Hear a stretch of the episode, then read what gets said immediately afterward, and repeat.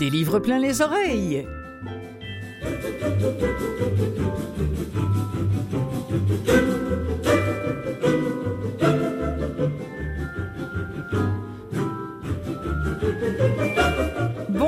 Monde, Clotilde Sey en votre compagnie pour vous présenter cette semaine encore cette émission qui, comme vous le savez si vous êtes des fidèles, euh, est consacrée au livre audio, une émission qu'on peut écouter via euh, la télévision puisque Canal M se ramasse euh, sur, vos, sur votre câble, que vous soyez chez Cogeco, chez Vidéotron, chez Bell ou autre.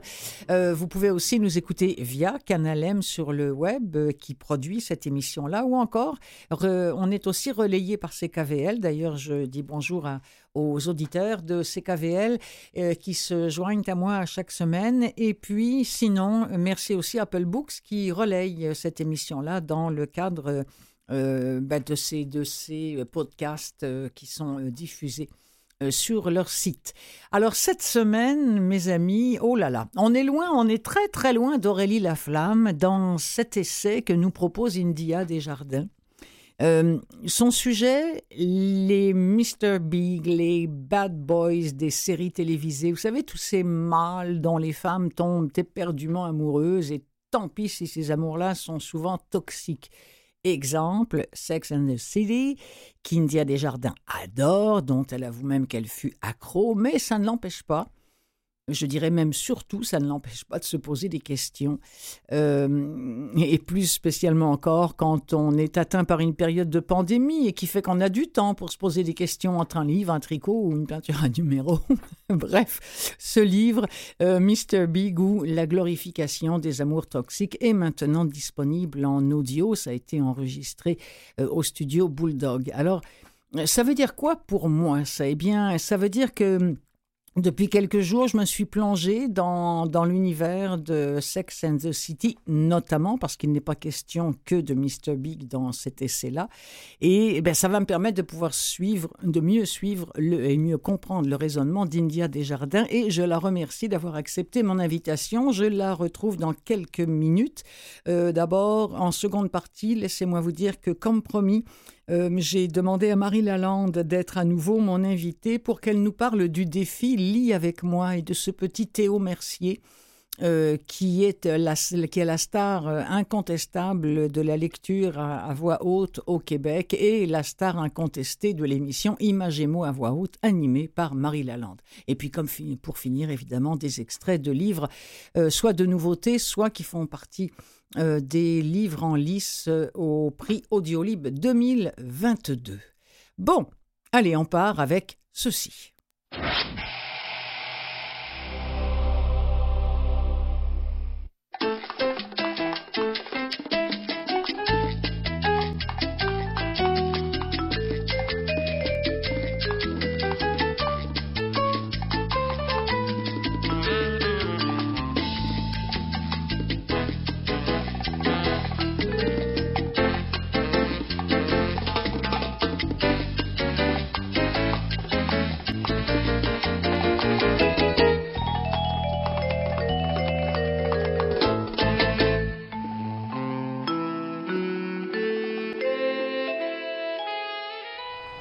Chapitre 1 La grande question. C'est inoffensif, une comédie romantique. Le pire qui puisse arriver, c'est qu'on se mette à rechercher un prince charmant. Et est-ce que ce serait si grave? Et si les comédies romantiques n'étaient pas si innocentes? Si elles glorifiaient des amours toxiques, nous poussant à percevoir comme romantiques des choses qui ne le sont pas du tout? J'ai toujours eu plus de facilité à m'exprimer par la fiction. C'est à travers elle que je partage mes pensées, mes émotions, mes questionnements. C'est avec elle que je m'évade. Mais cette fois, j'ai pensé utiliser une fiction imaginée par d'autres afin de vérifier mon hypothèse. Et à travers Sex and the City, cette série devenue culte, comme fil conducteur, revisiter mon parcours télévisuel et cinématographique d'amatrice d'œuvres romantiques pour voir s'il avait pu laisser quelques traces en moi.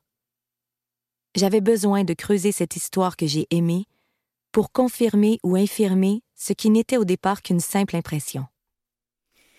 Voilà, la table est mise avec India Desjardins. Bonjour India.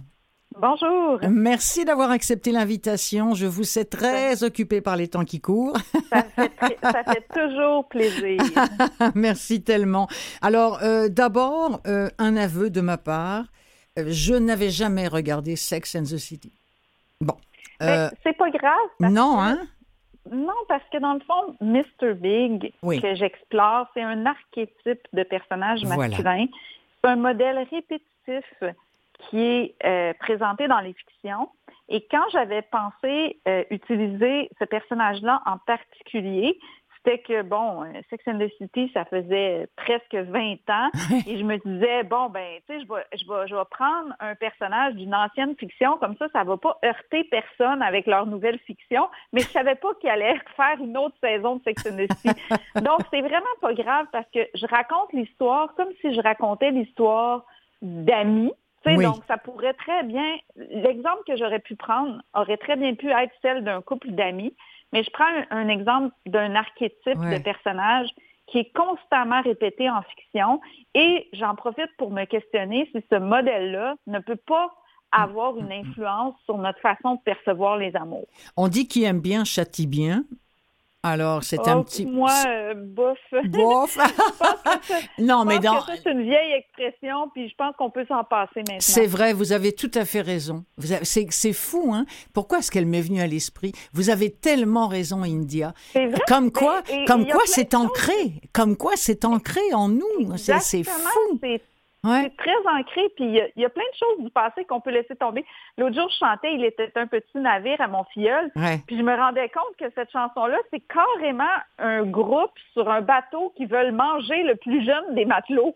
puis là, comme, je me sentais mal à l'aise, puis je me disais, c'est quoi? Je suis plus obligée de la chanter, cette chanson-là, qui parle de cannibalisme. ah non, non, mais effectivement, effectivement. Alors, euh, vous écrivez en page 18, aujourd'hui, quand les gens critiquent cette série en disant que ça a mal vieilli, euh, vous écrivez, j'ai tendance à rappeler ce fait. Un an avant son apparition, c'est-à-dire en 1997, une femme perdait sa job parce qu'elle était gay, par exemple. Ça remet un peu en... Pardon?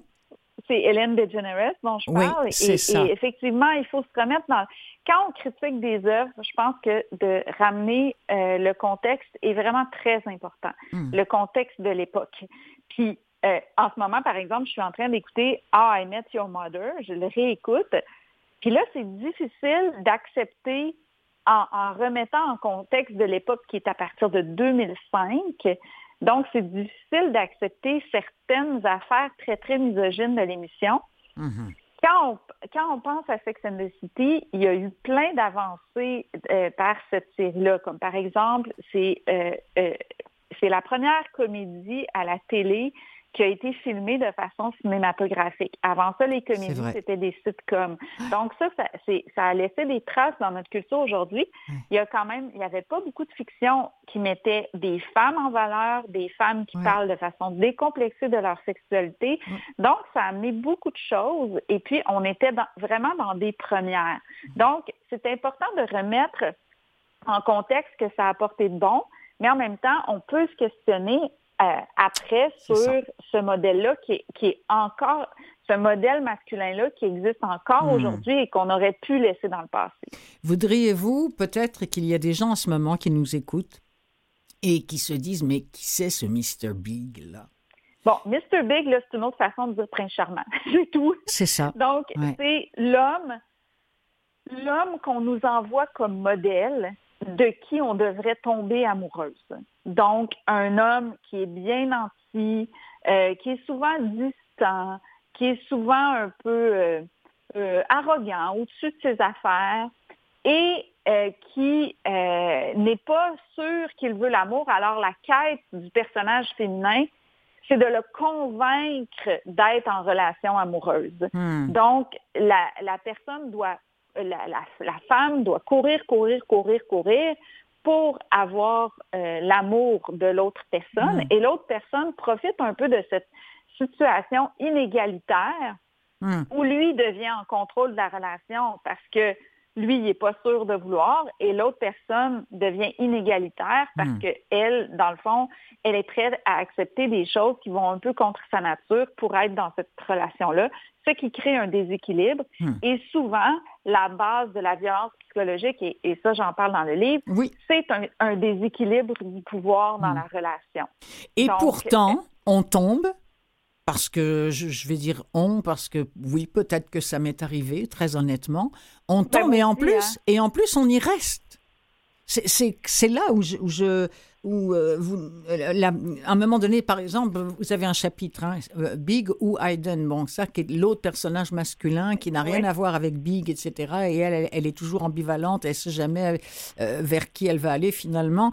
Finalement, les scénaristes et là, vous leur en avez voulu en quelque part, ont décidé pour la fin qu'elle allait rester avec Big. Et on se dit, mais pourquoi?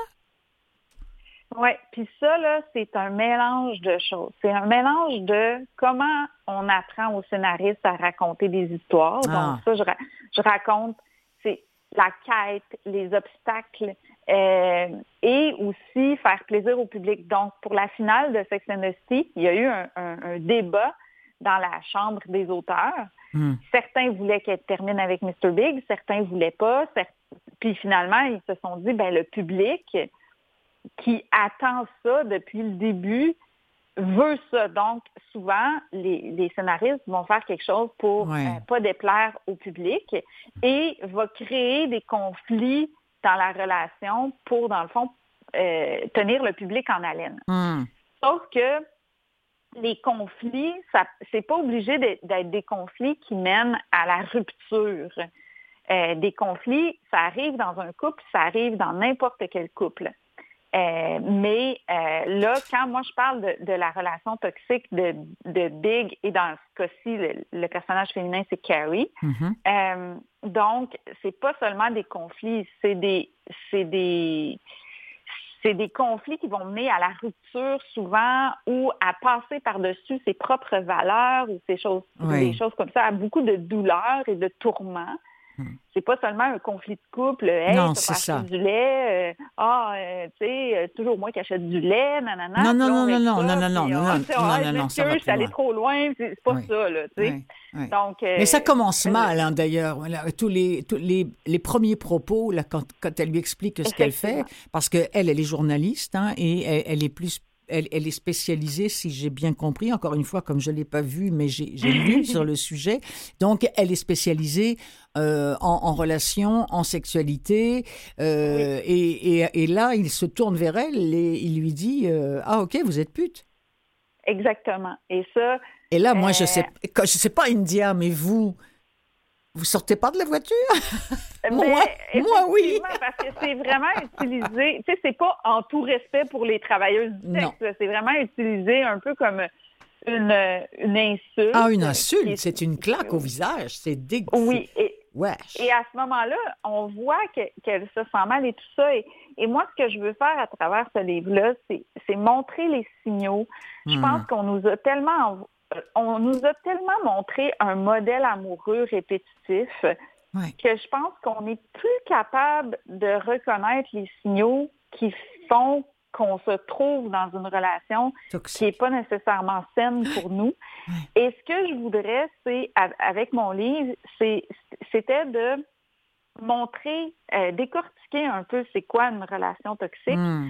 Euh, faire connaître la violence psychologique parce que c'est une forme de violence qui est méconnue et qu'on arrive à, sans arrêter d'aimer ces œuvres-là qu'on aime, moi je suis une fan des comédies romantiques, qu'on puisse prendre une certaine distance, quand on les regarde. Parce que mon enquête, l'enquête de mon essai m'a mené à me questionner, bon, est-ce que ces œuvres-là ont une influence sur notre perception de l'amour? Puis trouver une réponse claire à cette question-là, là, quand on veut être rigoureux, ah euh, c'est pas c'est pas une réponse qui, qui, qui est évidente. Hmm. c'est nuancé, il n'y a pas de oui ou de non. Par contre, euh, on apprend que euh, la violence, si on voit de la violence dans une fiction, on ne sera pas nécessairement porté à reproduire des gestes violents si on n'a pas, si on n'est pas prédisposé à ça. Hmm. Par contre, on peut être désensibilisé à la violence. Et là où je me pose une question, c'est si on est désensibilisé à une forme de violence qu'on ne connaît pas comme la violence psychologique, est-ce que ça se peut qu'on en finisse par la banaliser, par par pas la reconnaître quand on la vit dans, dans notre vie, surtout si ça nous est montré comme un modèle répétitif? Et euh, depuis que j'ai sorti mon livre, je reçois énormément de, de, de courriers de personnes qui me disent Ah mon Dieu, j'étais dans une relation comme ça, j'étais pas capable de m'en sortir, ou Ah, ça m'a fait comprendre ce que j'ai vécu dans le passé.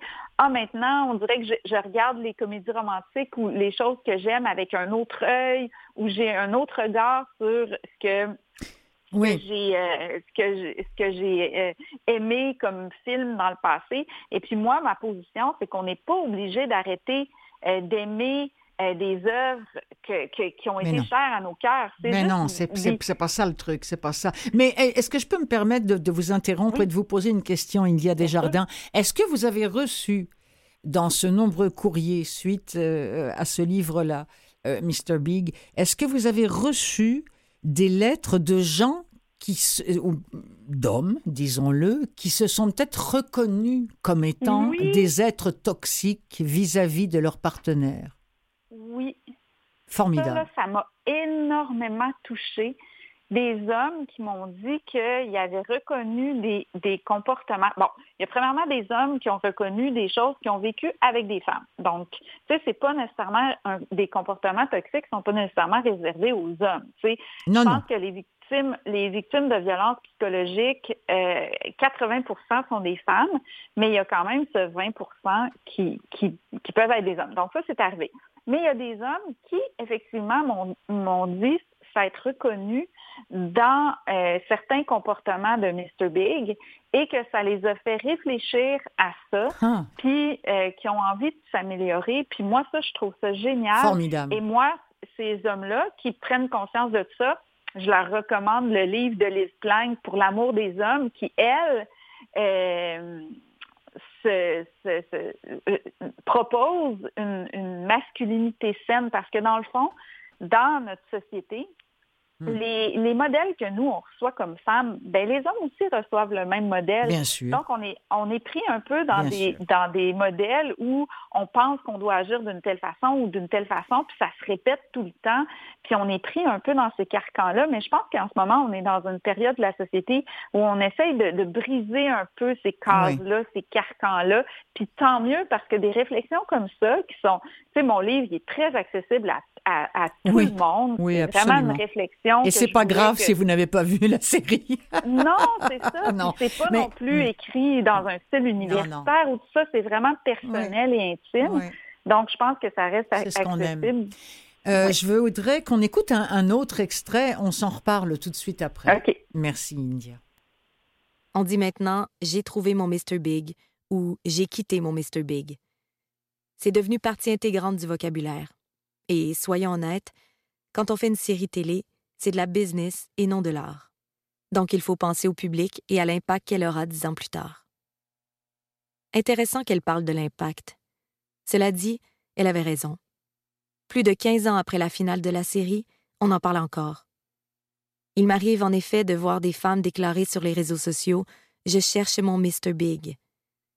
Et il est encore présent non seulement dans le vocabulaire, mais aussi dans la culture populaire. Lancombe en a même fait un mascara dont une partie de la description est Rencontrer Monsieur Big, oublier tous les autres. Pour ma part, je vais me passer de lui dans mes battements de cils. Il n'a jamais tenté de prétendre qu'il était autre chose que ce qu'il était, a déclaré l'interprète de Big Chris Nutt en entrevue en 2014. Il était toujours honnête. Il ne l'a jamais trompé. Leur relation ne fonctionnait tout simplement pas. Et puis lui, il s'est marié pendant qu'elle, Combien de prétendants a-t-elle eu pendant ce temps? Carrie était une vraie pute. Certaines personnes croient qu'elle était sa victime, mais ce n'était pas le cas. C'était une femme forte et intelligente. Bref, un homme charmant. Alors là, les bras me sont tombés. Alors là, là, là, quand j'ai entendu ça et quand j'ai lu ça dans votre livre, j'ai en plus, euh, euh, j'ouvre une parenthèse, mais Monsieur Roth, en ce moment, il, est, il va bientôt aller devant les tribunaux, si je ne m'abuse. Ben oui, c'est c'est lui un d'agression sexuelle. voilà, à répétition et voilà. Contre lui, ouais. Bon. Ah, mais en tout cas, non, non, mais que, mais que lui, ils disent, bah, écoutez, euh, mine de rien, lui, finalement, quand ils se sont quittés, bah, il lui a toujours été fidèle. Bon, il s'est remarié, mais elle, hein, elle en a eu. Oh, ah, c'est à vomir. oui, mais ça, là, ça décrit bien comment on perçoit souvent les victimes de violences conjugales. Lui, là, c'est comme, il n'a rien fait. Dans le fond, lui, il trouve que la relation ne fonctionnait pas mais ça minimise énormément comment il ne lui disait clairement pas. Lui, il disait pas, hey, mettons si on prend le personnage, le Mr. Big, il disait pas à Carrie, notre relation ne fonctionne pas, euh, on devrait arrêter ça Il, était plus ambivalent, il lui faisait croire des choses. Elle, elle restait, il y avait beaucoup de manipulation dans cette affaire-là. Et donc, lui, il peut s'en laver les mains donc, elle, elle essayait de continuer sa vie à côté en ayant d'autres prétendants. Et lui, à un moment donné, il lui dit qu'il ne veut pas s'engager. Donc là, elle le laisse parce qu'il a peur de l'engagement. Et il revient, il est marié. Mais oui. non, non, c'est vrai. Fait que oui, il s'est marié pendant ce temps-là, mais, avant ça, il a fait croire que, tu sais, si t'es pas intéressé, là. Donc, ça, ça, démontre beaucoup comment on va beaucoup mettre le blâme sur la victime. Pourquoi elle reste là? Pourquoi elle n'a pas compris avant? Elle n'a pas compris, ben, elle n'a pas compris parce qu'il n'y a pas quelqu'un qui disait clairement les choses. Puis mm-hmm. souvent, une victime de violence conjugale va rester à cause du cycle de la violence. Puis la violence, c'est pas 100% du temps. comme dit Joanne Turgeon, la psychologue que j'ai interviewée ah pour mon livre. Oui, oui, on va y revenir d'ailleurs, oui. On aime euh, quelqu'un pour ses qualités, pas pour ses défauts. Donc, quand la victime aime euh, euh, son bourreau, c'est pour ses qualités et non pas parce qu'il ben la bat. Donc, ça devient tout mélangé dans sa tête et c'est très difficile et souvent la victime va être isolée. Hmm. parce qu'elle va retourner et les, là, les proches euh, s'éloignent parce qu'ils hmm. sont tannés de, de, de, de, la sortir de cette situation-là. Donc, c'est très, très difficile pour les victimes de violences conjugales, que ce soit, il y a cinq formes de violence. Hein. Il y a la violence physique qu'on mm-hmm. connaît, mais il y a aussi de la violence verbale, économique, psychologique et sexuelle. Oui. Alors, euh, le, spectre est large. Je voudrais qu'on vous amener sur la piste de Jeannette Bertrand parce que euh, ah on, sait, on sait que, on sait que Jeannette, euh, bon bah, elle ne mâche pas ses mots, elle dit les choses et à un moment donné, elle vous a dit, bah, écoute, pas de conflit, pas d'histoire. C'est ça. Mais on peut faire des conflits autrement. C'est ça, exactement, exactement. elle, elle n'a jamais fait dans ses œuvres des conflits des conflits qui glorifiaient un amour toxique. Elle, elle a plus dénoncé des choses dans ce qu'elle écrivait. Mm-hmm. Et, et c'est pour ça que j'amène à dire que les histoires sentimentales, on peut essayer de trouver des conflits extérieurs à la relation et non pas des, des conflits intérieurs à la relation. Donc, si on trouve des conflits intérieurs, on peut faire comme Madame Bertrand Hmm. Elle a dénoncé beaucoup de choses. Elle a dénoncé euh, la ah, ben violence conjugale dans ses euh, histoires et tout ben ça. Ben mais c'est dénoncé et c'est pas hmm. glorifié. Non, c'est ça, exactement. Euh, écoutez, j'ai tellement de questions. India Desjardins, je suis tombée sur une lettre d'opinion il y a quelques jours dans la presse plus d'un type qui dénonçait, qui disait que de plus en plus dans les maisons d'édition québécoises, et peut-être même aussi françaises ou euh, belges ou suisses, où vous voulez, euh, mais en tout cas là, il parlait d'ici, qu'on engageait des gens, euh, comment il les appelait pour aller. Des, éditeurs faisaient appel à des, à des lecteurs lanceurs d'alerte pour brandir le drapeau du attention situation, alors incorrecte, scabreuse. Mais suite à tout ce qu'on vient de dire, moi, moi, ça me fait peur, ça, parce que je me dis, à un moment donné, on va, on va plus oser, il va, il va plus y avoir d'histoire, justement. Est-ce qu'on va... Euh, non, moi, je suis pas d'accord. Non? non, parce que, dans le fond, je, sais à quoi cette personne-là fait référence, c'est ah. que euh, de plus en plus, on engage, de, ben, les maisons d'édition engagent des lecteurs sensibles. On appelle ça des lecteurs sensibles, mais je vais vous donner un exemple. Moi, euh, dans mon film, j'ai un personnage de euh, femme voilée. Et moi, je ne suis pas une femme voilée, je n'ai pas ce, ce, passé-là.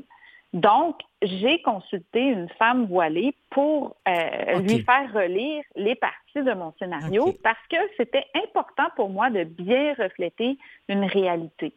Donc, moi, je trouve que ça fait partie du, de la recherche euh, d'un auteur. Et souvent, comme moi, par exemple, comme femme, souvent, je me sens mal représentée par des auteurs masculins. Des fois, je, suis bien représentée, mais des fois, je me dis, mon Dieu, il aurait dû m'appeler puis me le demander.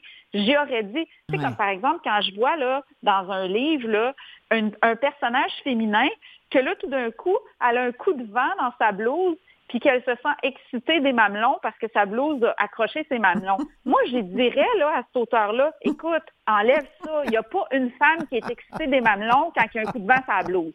Tu sais, je dirais ça. Non, je comprends. qu'il n'y a pas le droit de dire non, ça. Non, non, je comprends. Mais s'il veut bien refléter ma réalité de femme, là, il va savoir qu'on n'est pas excité par un coup de vent. S'il veut le mettre, il peut. Mais s'il veut bien refléter son personnage féminin, il va l'enlever. Et ça ne veut pas dire de le censurer, ça veut juste dire de s'ouvrir à une réalité qui n'est pas la nôtre pour bien la refléter. Puis je pense pas que c'est par peur d'être offensée. Je suis pas offensée de lire ça. Je suis juste euh, irritée parce que je me dis, mon Dieu, les hommes nous représentent mal. Puis je pense qu'il y a beaucoup de gens qui se sentent mal représentés. Puis je pense que euh, moi, je suis d'accord avec euh, puis moi, je l'ai toujours fait. Hein. Euh, dans Aurélie la Flamme, j'avais un, un jeune, un personnage euh, euh, qui était gay. Et puis moi, j'ai fait plein d'entrevues avec des jeunes LG, de, la communauté LGBTQ parce que c'était important pour moi de bien refléter leur, leur réalité, Des, années, des années 2000. Puis hum. moi, je pense que c'est juste d'avoir une sensibilité donc, euh, moi, c'était pas expliqué comme ça. C'était pas expliqué comme ça. Moi, honnêtement, j'avais vraiment l'impression que tout d'un coup, on pourrait plus. Euh, en tout cas, j'avais l'impression que ça allait être très très réducteur et très. Euh, je, voudrais, je voudrais peut-être clore ce chapitre-là et cette entrevue avec quelques mots de Madame Turgeon dont vous avez parlé parce que je, sais que.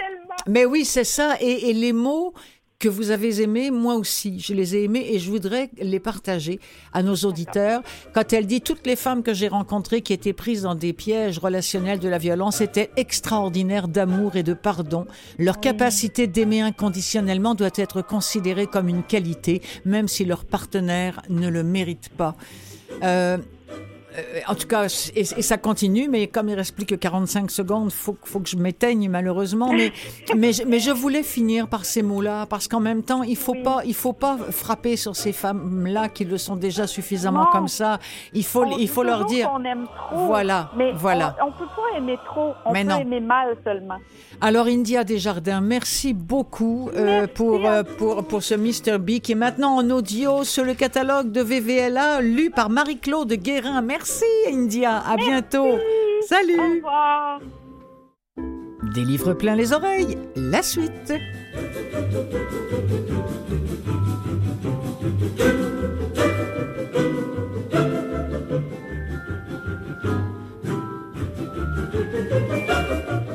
Que je suis contente dans cette seconde partie de retrouver l'amie Marie Lalande avec un, sujet qui me tient à cœur et nous en avions parlé ensemble lors de sa plus récente chronique. Il s'agit du défi Lit avec nous. C'est d'ailleurs euh, le, sujet de sa prochaine émission, euh, Image et mots à haute voix ou à voix haute, pardon. Et c'est l'occasion euh, qu'elle va avoir et que nous aurons pour accueillir la star, parce que c'est véritablement une star euh, de la lecture, euh, Théo Mercier. Alors j'ai bien hâte qu'elle nous en parle d'ici quelques secondes. Juste le temps de vous dire que en toute fin d'émission, je continue de faire le tour pour vous des dix livres qui sont en lice pour recevoir le prix Audiolib 2022 avec bien évidemment des extraits à la clé pour que vous puissiez vous faire une idée vous aussi et même pourquoi pas voter sur le site d'Audiolib pour donner votre avis. Euh, petit retour en arrière. Tout à l'heure, j'ai reçu euh, India Desjardins, euh, autrice que vous connaissez peut-être pour Aurélie Laflamme, mais bien d'autres choses. Et là, elle nous arrive avec cet essai sur Mr. Big ou la glorification des amours. Et je m'aperçois que je n'avais jamais donné le titre en entier et je le regrettais. la glorification des amours toxique. Euh, c'était, c'est sorti sur papier chez Québec Amérique. Ça a été enregistré en version audio au studio Bulldog, lu par Marie-Claude Guérin. Et donc, c'est maintenant au catalogue Vues et Voix, livre audio. Voilà tout ce que je voulais préciser que je n'ai pas eu le temps de faire en fin de première demi-heure. Alors, tout de suite, je me tourne vers Marie Lalande. Salut Marie. Salut Clotilde. À chaque fois, j'ai envie de te dire je vous salue Marie, en tout cas évidemment. mais en plus, non, mais en plus, ça Mais oui, mais comme ça dit-elle. Bonjour mais... Marie. non, mais c'est vrai, c'est bon. Je vous salue Marie parce qu'en plus, euh, Marie, euh, pour nous qui la connaissons bien, c'est quelqu'un. C'est vrai qu'elle est pleine de grâce, mais attention. non, non, non, non, non, non, non. Ne me faites pas dire ce que j'ai. Non, ne me faites pas dire ce que je n'ai pas dit. Je parle en, en termes de grâce ben oui, évidemment. Ben oui, ben c'est sûr. Et de charmante. Oh, je me, j'aurais jamais dû dire ça. Enfin bon, allez, ça y est, elle va m'en vouloir. Ben non, je sais bien. Alors, euh, à un moment donné, je vous ai parlé à notre dernière rencontre des petits champions de la lecture, puis vous m'avez dit oui, oui, oui, ça existe ici au Québec. Mhm. Ah ah Alors, mhm. parlez-moi de ça et de l'organisme Lis avec moi, s'il vous plaît. Lis avec moi, oui, Lis avec moi. J'ai parlé avec euh, Madame Geneviève Bergeron-Collin, qui est mm-hmm. directrice générale de Lit avec moi. Alors, Lit avec moi, ça s'inspire de les petits champions de la lecture qui est en France. Et ça existe au Québec depuis 2017 déjà. Euh, la mission de Lit avec moi, c'est de promouvoir le plaisir de lire, et la littérature auprès des jeunes de 0 à 12 ans. Et ce qu'ils disent, eux, c'est favoriser l'accompagnement comme un moyen privilégié d'apprendre et de partage. Ah. Euh, ils veulent donc, ils font la promotion du plaisir de lire partout au Québec. Et ils encouragent les adultes, on parle des parents, les, les éducateurs, à s'engager à lire avec les jeunes et à les soutenir dans leur parcours. Alors, ils ont des événements importants la semaine, liés avec moi. Ils ont un colloque, euh, ils font des expositions et surtout, ils ont le grand jeu de lecture à voix haute, lié avec moi, et ça s'appelle le défi. Alors, qu'est-ce que c'est ça? C'est une invitation qu'on fait aux classes de deuxième cycle du primaire, donc les élèves de troisième et de quatrième année. Et tous les élèves du Québec sont invités à lire en public un extrait d'une durée, durée, maximale de trois minutes et ils choisissent, c'est une œuvre de fiction de leur choix. Ça se vit en milieu scolaire, c'est gratuit, c'est clé en main. Avec ah. moi, fournit tout ce qu'il faut aux enseignants, aux coordonnateurs et aux responsables des centres de services scolaires pour encadrer les élèves, chapeauter l'organisation des étapes euh, notamment, moi, je souligne quand vous allez sur le, je vais rappeler l'adresse du site tout à l'heure, mais il y a des capsules vidéo de, de, de coaching, je ne sais pas comment on dit ça en français, euh, de, formation, de formation pour la lecture à voix haute, pour inclure et faire participer les parents. Euh, c'est magnifiquement fait. Alors, ce jeu-là, il se vit en quatre étapes. D'abord, en classe, donc, les enseignants qui veulent y participer s'inscrivent. Mm-hmm. Euh, pour 2022, les inscriptions, c'est déjà terminé. Euh, et ils font vivre dans les classes. Euh, ils accompagnent les élèves dans leur choix d'extraits et dans leur répétition. Et ils organisent une finale dans la classe pour trouver un grand lecteur ou une grande lectrice. Ça, c'est prévu pour à peu près quand euh, avant la fin scolaire, avant la fin de l'année. Maintenant. Ah, c'est en ah ce moment, d'accord. Maintenant là, dans les classes. Ok, d'accord. Il y aura une finale dans, dans les écoles, oui. s'il y a plusieurs classes qui participent, évidemment, pour trouver un grand lecteur dans l'école. Et après ça, pour les centres de services qui veulent organiser ça dans leur centre de service scolaire, il y aura une finale dans le centre de service scolaire pour tous les grands lecteurs des écoles inscrites. Et après ça, il y aura une finale nationale qui est organisé par Lie avec moi. Cette année encore, ça va se faire en virtuel, comme l'an dernier d'ailleurs. Et ça aura lieu, la grande finale, le 3 juin 2022. C'est un événement à ne pas manquer parce qu'ils travaillent sur euh, euh, comment ils feront pour rendre l'événement public, euh, même en virtuel. Et c'est magnifique. Alors, donc, à chaque année depuis 2017, cet organisme-là grandit. Euh, juste pour vous donner une idée de grandeur, là, cette année, pour les élèves qui participent en 2021, 2022. en 2022, pardon. Cette année. Je vous suis, hein? Ben oui, mon Dieu, très, très bien. Ah, je reviens en arrière. Ah oui. je n'étais pas, pas si dans le perdu que ça. En 2021, il y a ah. eu entre 10 000 et 11 000 élèves participants. Oh. Et la finale s'est tenue en virtuel, évidemment, parce que mm-hmm. l'année passée, euh, euh, on était encore euh, relativement confinés. Et c'est Théo Mercier qui a remporté oh. le prix de grand lecteur. Il avait choisi de lire un extrait. Ah, et il va nous le dire. Il va vous le dire. Oui, il va, nous le dire. Je l'ai, je l'ai gardé dans l'extrait euh, qu'on, va entendre. Euh, alors, écoutons-le. Alors, et, écoutons-le maintenant, d'accord, parce que. Oui. Et puis, moi, j'aime mieux vous dire là, asseyez-vous parce que il est, quelque, chose. le bonhomme. Oui, euh, il a quel âge? Rappelez-moi son âge. Ben, il est en quatrième année l'an dernier, alors une dizaine d'années une dizaine d'années. Incroyable. Écoutez bien ça. Euh, bonjour, je m'appelle Théo Mercier et aujourd'hui, je suis content d'être là pour vous lire euh, un extrait d'un livre que j'ai bien aimé qui se nomme El Capucci, l'effroyable chasse aux œufs. Il a écrit, euh, été écrit par Pascal Richard et Alexandre Courteau. Les illustrations sont de Baptiste Assalem. Et j'aime beaucoup ce livre parce que les personnages sont un peu bizarres, puis il est très drôle et absurde. Donc, euh, j'espère que vous allez aimer ça. Bonne écoute.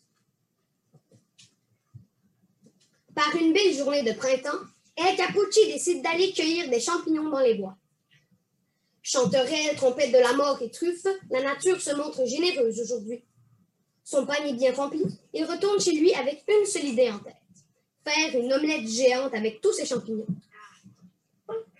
Vêtu de son tablier préféré, le cœur léger, il sort ses ustensiles et se met à chanter. Comme c'est bon les champignons avec les œufs, c'est un mariage heureux. Comme c'est bon les champignons, ça fait du bien dans le badon.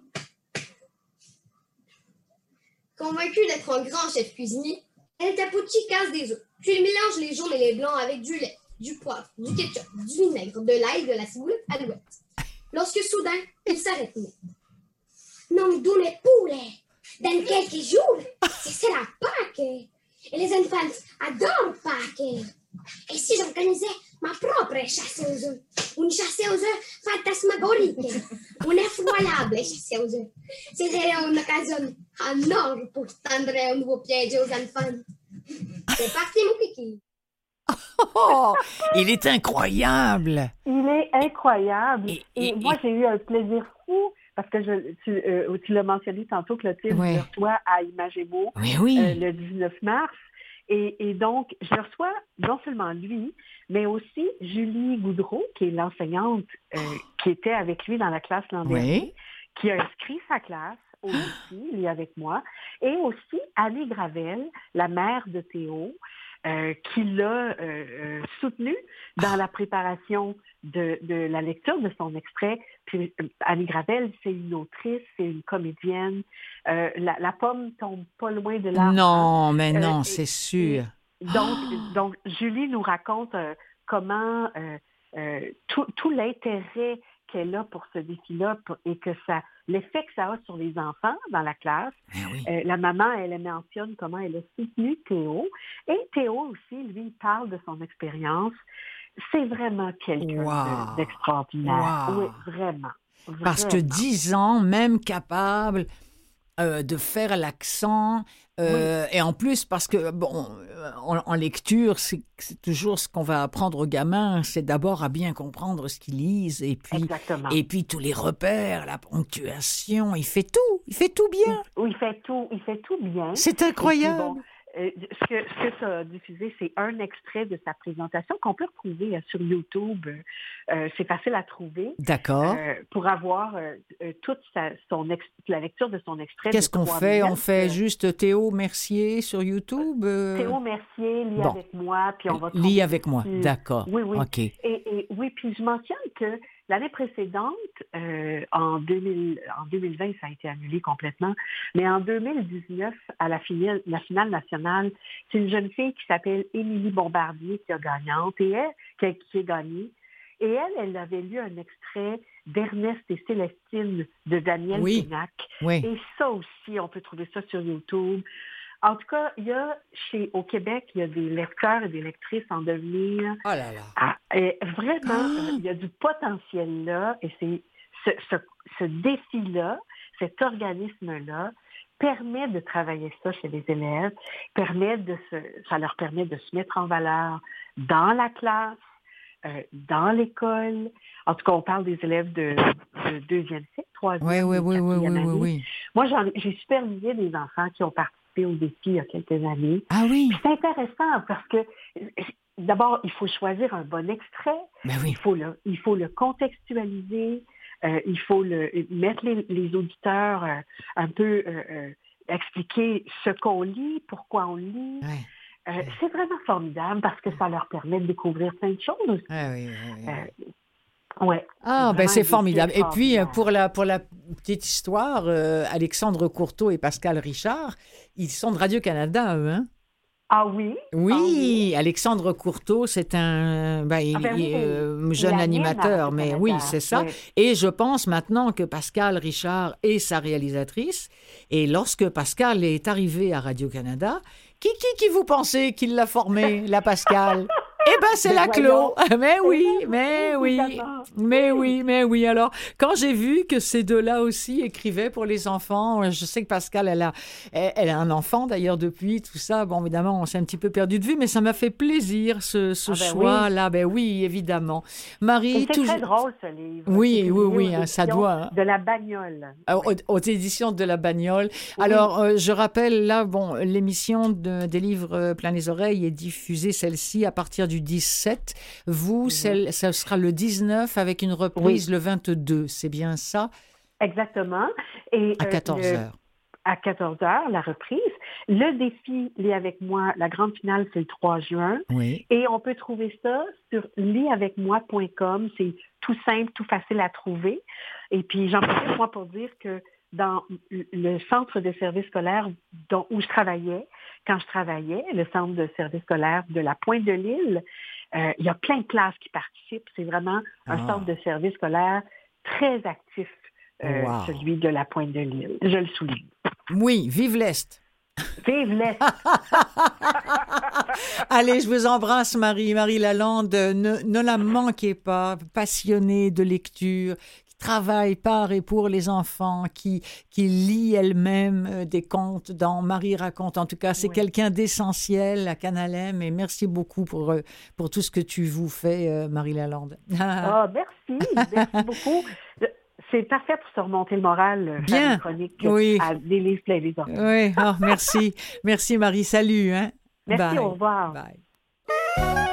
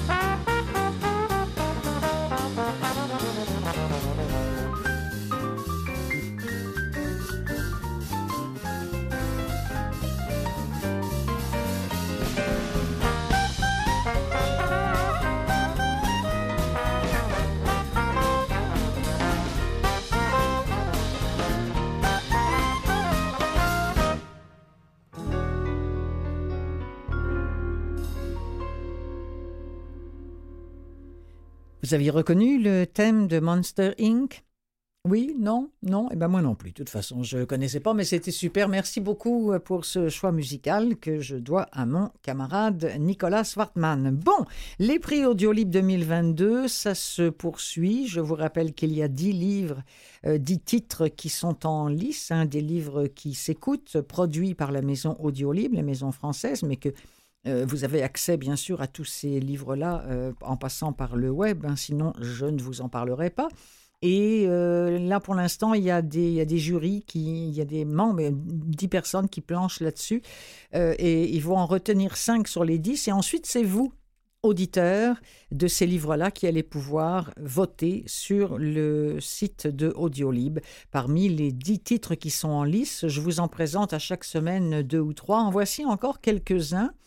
On fait dans le sombre, dans le glauque un petit peu, avec notamment Les Sœurs de Montmort de Jérôme Loubry, c'est lu par Slimane Yefsa.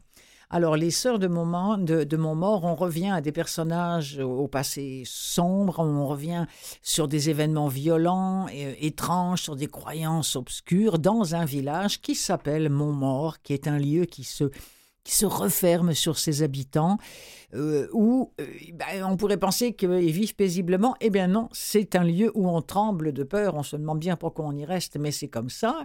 Et on est avec Julien Perrault en novembre 2021, donc voyez-vous, l'histoire est très contemporaine, qui vient d'être nommé chef de la police de Montmort, euh, village isolé qui est desservi par une seule route. Alors, il s'imaginait bien atterrir au bout du monde et finalement, ben, il découvre un endroit cossu, euh, il découvre une petite ville propre, propre, propre, euh, équipée d'un système de surveillance euh, dernier cri. Alors vous comprendrez bien qu'il faut qu'il y ait quelque chose qui cloche, et Dieu sait qu'il y a quelque chose qui va clocher. On a affaire là à un thriller absolument stupéfiant, nous dit Audible, à la construction aussi originale qu'habile, qui vous fera douter de vos certitudes à chaque page, il s'agit d'un coup de maître. Les Sœurs de Montmort, c'est de Jérôme Loubry, lu par Slimane Yefsa, un extrait.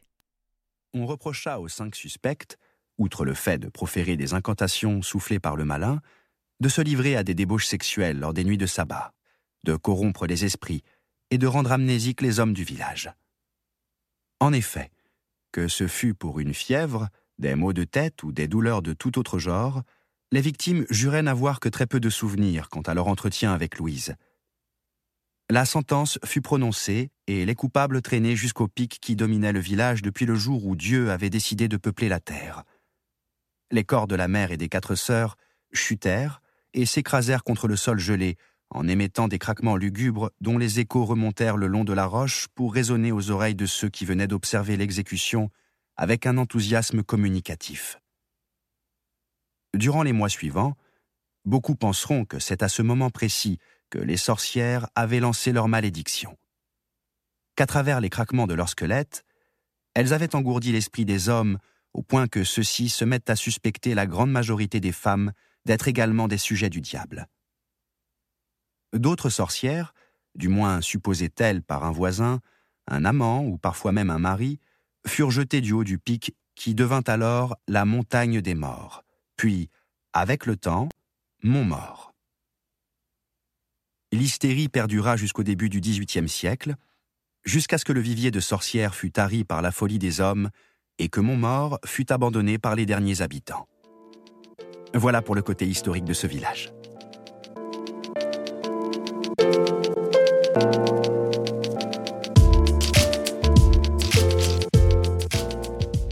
Je vous redonne le titre Les Sœurs de Montmort de Jérôme Loubry, lu par Slimane Yefsa en lice pour le prix Audiolib 2022, ainsi d'ailleurs que Mise à feu de Clara Issé, euh, lu par l'autrice. Là, nous sommes avec une mère flamboyante, euh, flamboyante qui disparaît, avec un oncle très inquiétant qui héberge une pie malicieuse, Nouchka, qui veille sur euh, deux enfants blessés par la vie, que sont Niné et Gaspard. Ou Nine peut-être. Alors ce conte, nous dit-on, est teinté d'onirisme et marque la naissance d'une nouvelle plume, et d'une nouvelle voix d'ailleurs, puisque c'est elle qui lit son texte, c'est celle de Clara Issé, Y-S-E, au timbre grave et envoûtant. Alors ces deux euh, enfants-là vivent dans la maison de leur mère qu'on appelle l'Amazone. Nouchka, la pie, veille sur le trio. Et la nuit du réveillon, un incendie ravage le paradis de l'enfance. Le lendemain, le frère et la sœur se réveillent seuls chez leur oncle, l'inquiétant Lord.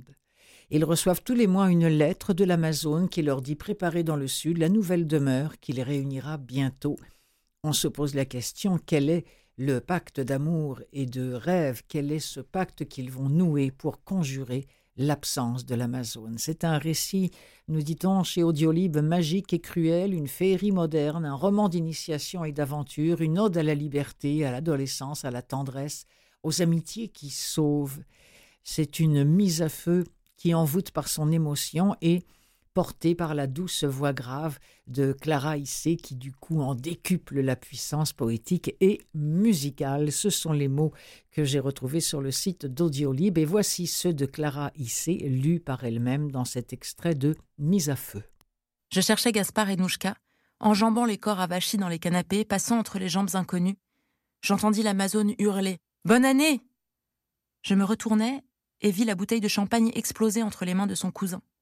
J'allais crier en voyant ma mère, les cheveux humides et les pieds nus entourés de débris de bouteilles. Elle riait.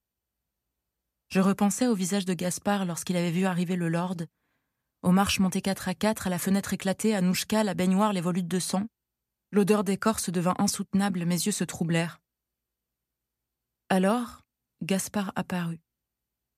Il se précipita vers ma mère, tout le monde hurlait Joyeux nouveau millénaire, vive les années 2000 en s'aspergeant de champagne. Mais le silence s'était fait autour de moi, comme dans un vieux film dont on aurait coupé le son et ralenti les mouvements. Les visages étaient grotesques, défigurés par la lenteur des gestes et l'exagération des expressions. Les voix m'arrivaient de loin, comme si je m'étais extraite en silence de mon propre corps avait grimpé invisible les marches de l'escalier de la maison et plongé mon visage dans l'eau du bain pour écouter les rumeurs déformées de la fête. Je n'avais pourtant pas quitté le salon. Gaspard était debout, devant moi. Je jetai mes yeux dans les siens et soudain tout reprit forme. La vitesse réelle s'imprima à nouveau sur les images, les sons de la fête éclatèrent à mes oreilles. En découvrant son fils, l'Amazone voulut le prendre dans ses bras pour le faire voler dans les airs. Gaspard hurla. Feu, feu, feu, ça brûle, ça brûle là-haut, maman, feu, feu, feu.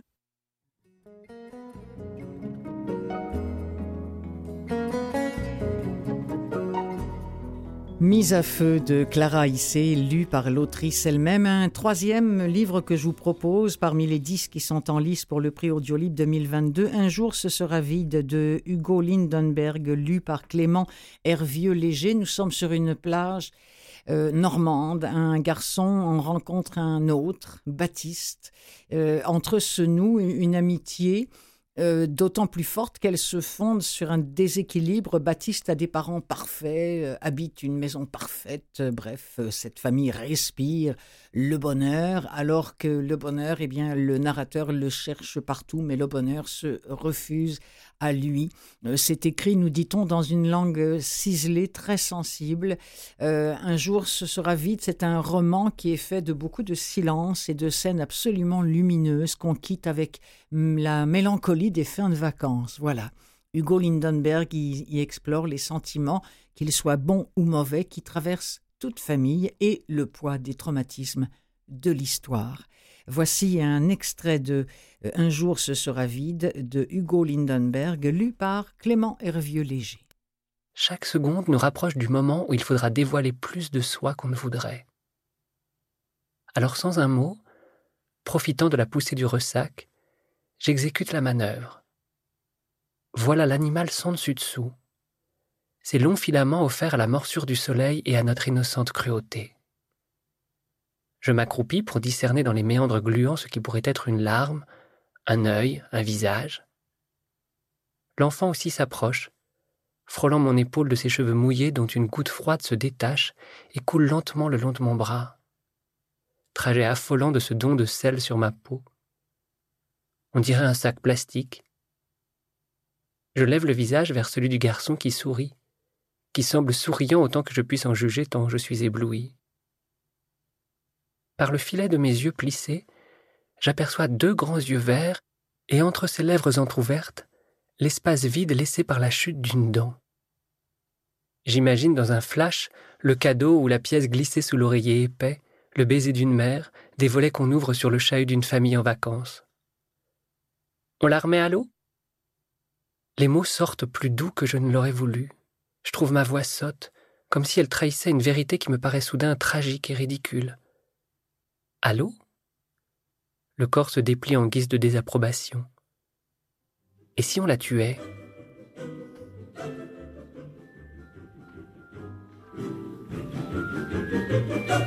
Alors voilà, c'est ce qui vient à conclure cette émission des livres plein les oreilles pour cette semaine. Cet extrait de Un jour ce sera vide de Hugo Lindenberg, lu par Clément Hervieux-Léger. Je suis Clotilde Sey. Je voudrais remercier India Desjardins et Marie Lalande, mes invités aujourd'hui. Remercier également Nicolas Swartman qui est en régie. Et je voudrais vous donner rendez-vous la semaine prochaine. Alors bonne lecture par les oreilles, pourquoi pas?